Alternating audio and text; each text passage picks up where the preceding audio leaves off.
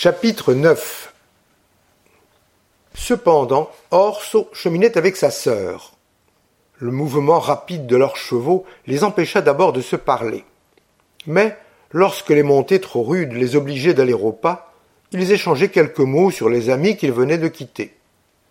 Colomba parlait avec enthousiasme de la beauté de Miss Neville, de ses blonds cheveux, de ses gracieuses manières. Puis elle demandait si le colonel était aussi riche qu'il le paraissait, si Miss Lydia était fille unique.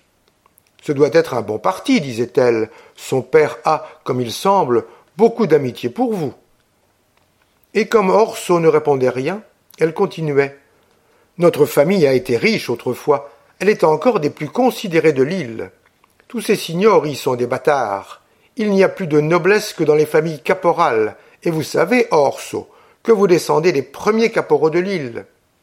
Vous savez que notre famille est originaire d'au-delà des monts, et ce sont les guerres civiles qui nous ont obligés à passer de ce côté-ci. Si j'étais à votre place, Orso, je n'hésiterais pas. Je demanderais Miss Neville à son père. Orso levait les épaules. De sa dot, j'achèterais les bois de la falsette et les vignes en bas de chez nous. Je bâtirais une belle maison en pierre de taille, et j'élèverais d'un étage la vieille tour où Sambucoccio a tué tant de morts au temps du comte Henri le bel misère. Colomba, tu es une folle, répondait Orso en galopant. Vous êtes un homme, Orsanton, et vous savez sans doute mieux qu'une femme ce que vous avez à faire. Mais je voudrais bien savoir ce que cet Anglais pourrait objecter contre notre alliance. Y a-t-il des caporaux en Angleterre? Après une assez longue traite, devisant de la sorte, le frère et la sœur arrivèrent à un petit village, non loin de Boccognano, où ils s'arrêtèrent pour dîner et passer la nuit chez un ami de leur famille. Ils y furent reçus avec cette hospitalité corse qu'on ne peut apprécier que lorsqu'on l'a connue. Le lendemain, leur hôte, qui avait été compère de madame della Rebbia, les accompagna jusqu'à une lieue de sa demeure. Voyez-vous ces bois et ces maquis dit-il à Orso au moment de se séparer. Un homme qui aurait fait un malheur y vivrait dix ans en paix sans que gendarmes ou voltigeurs vinssent le chercher. Ces bois touchent à la forêt de Vizzavone. Et lorsqu'on a des amis à Boccognane ou aux environs, on n'y manque de rien. Vous avez là un beau fusil, il doit porter loin. Sang de la Madone, quel calibre on peut tuer avec cela mieux que des sangliers. Orso répondit froidement que son fusil était anglais et portait le plomb très loin. On s'embrassa et chacun continua sa route. Déjà, nos voyageurs n'étaient plus qu'à une petite distance de Pietranera lorsque, à l'entrée d'une gorge qu'il fallait traverser, ils découvrirent sept ou huit hommes armés de fusils, les uns assis sur des pierres, les autres couchés sur l'herbe, quelques-uns debout et semblant faire le guet. Leurs chevaux paissaient à peu de distance. Colombe les examina un instant avec une lunette d'approche qu'elle tira d'une des grandes poches de cuir que tous les Corses portent en voyage. Ce sont nos gens, s'écria-t-elle d'un air joyeux. Pieruccio a bien fait sa commission. Quels gens demanda Orso. Nos bergers, répondit-elle. Avant-hier soir, j'ai fait partir Pieruccio afin qu'il ait réuni ces braves gens pour vous accompagner à votre maison. Il ne convient pas que vous entriez à Pietranera sans escorte, et vous devez savoir d'ailleurs que les Baricini sont capables de tout. Colomba, dit Orso d'un ton sévère, je t'avais prié bien des fois de ne plus me parler des Baricini ni de tes soupçons sans fondement je ne me donnerai certainement pas le ridicule de rentrer chez moi avec cette troupe de fainéants, et je suis très mécontent que tu les aies rassemblés sans m'en prévenir. Mon frère, vous avez oublié votre pays. C'est à moi qu'il appartient de vous garder lorsque votre imprudence vous expose. J'ai dû faire ce que j'ai fait. En ce moment, les bergers, les ayant aperçus, coururent à leurs chevaux et descendirent au galop à leur rencontre.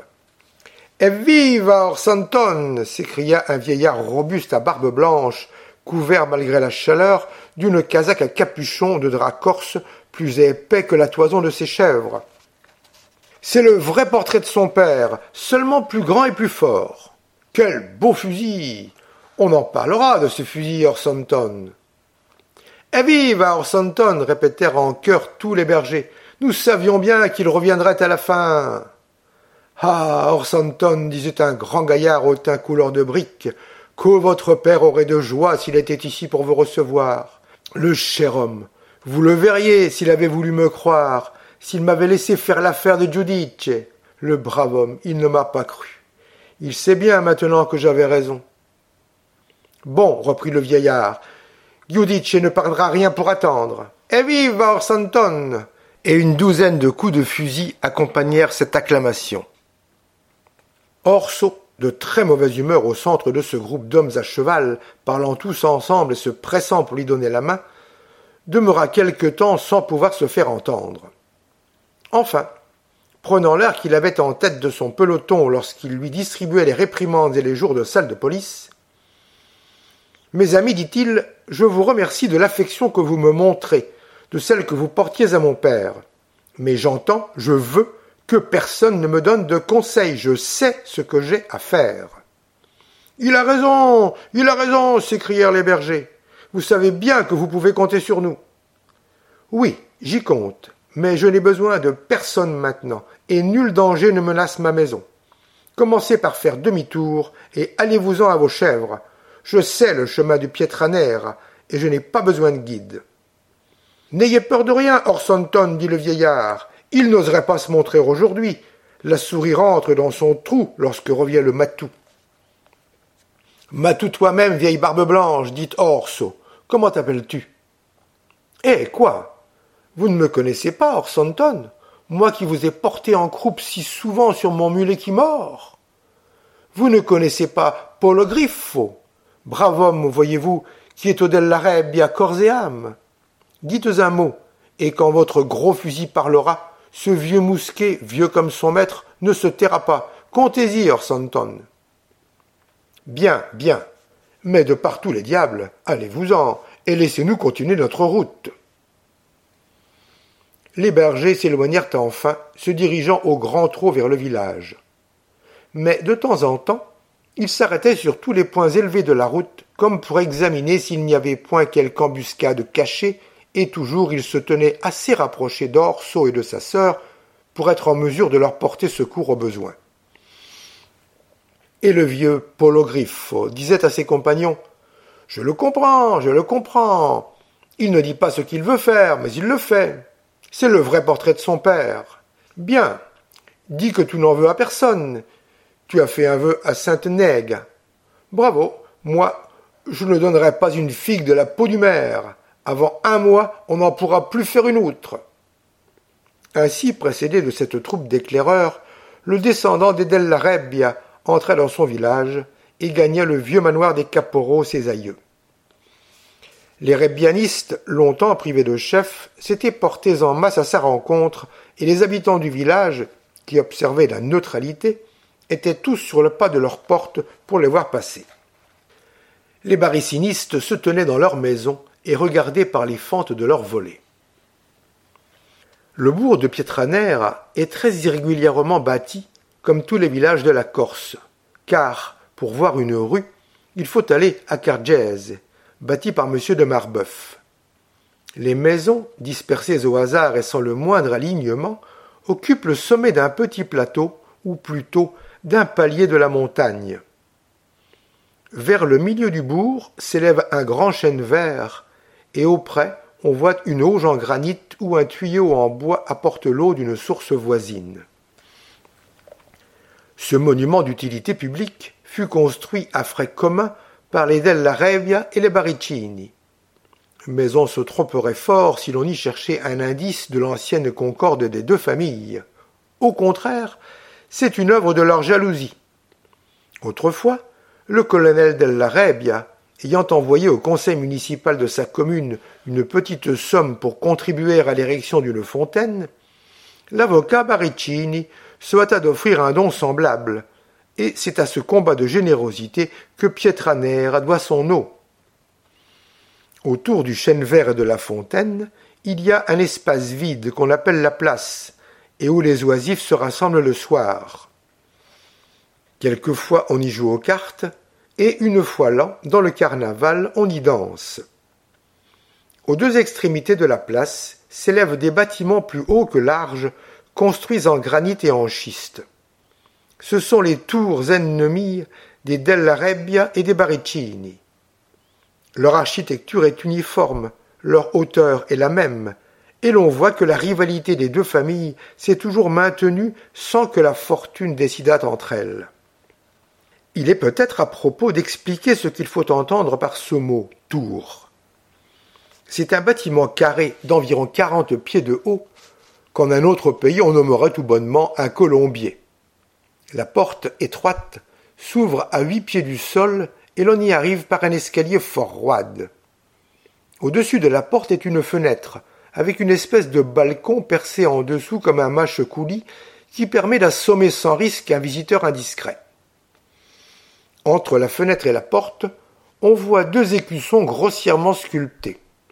L'un portait autrefois la croix de Gênes, mais tout martelé aujourd'hui, il n'est plus intelligible que pour les antiquaires.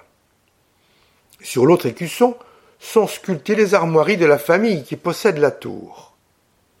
Ajoutez, pour compléter la décoration, quelques traces de balles sur les écussons et les chambranles de la fenêtre, et vous pouvez vous faire une idée d'un manoir du Moyen Âge en Corse. J'oubliais de dire que les bâtiments d'habitation touchent à la tour et souvent s'y rattachent par une communication intérieure.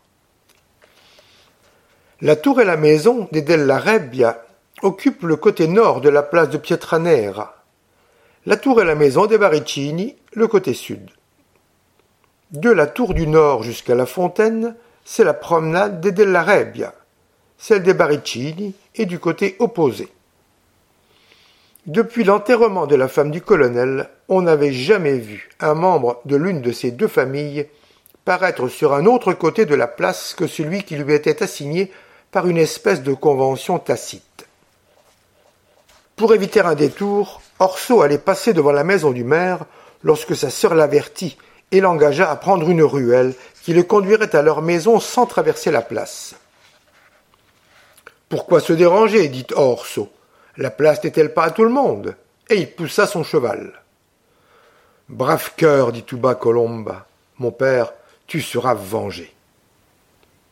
En arrivant sur la place, Colomba se plaça entre la maison des Baricini et son frère, et toujours elle eut l'œil fixé sur les fenêtres de ses ennemis. Elle remarqua qu'elles étaient barricadées depuis peu et qu'on y avait pratiqué des archères. On appelle archères d'étroites ouvertures en forme de meurtrière, ménagées entre de grosses bûches avec lesquelles on bouche la partie inférieure d'une fenêtre. Lorsqu'on craint quelque attaque, on se barricade de la sorte et l'on peut, à l'abri des bûches, tirer à couvert sur les assaillants. Les lâches, dit Colomba. Voyez mon frère, déjà ils commencent à se garder, ils se barricadent. Mais il faudra bien sortir un jour. La présence d'Ors sur le côté sud de la place produisit une grande sensation à Pietranera et fut considérée comme une preuve d'audace approchant de la témérité. Pour les neutres rassemblés le soir autour du chêne vert, ce fut le texte de commentaires sans fin.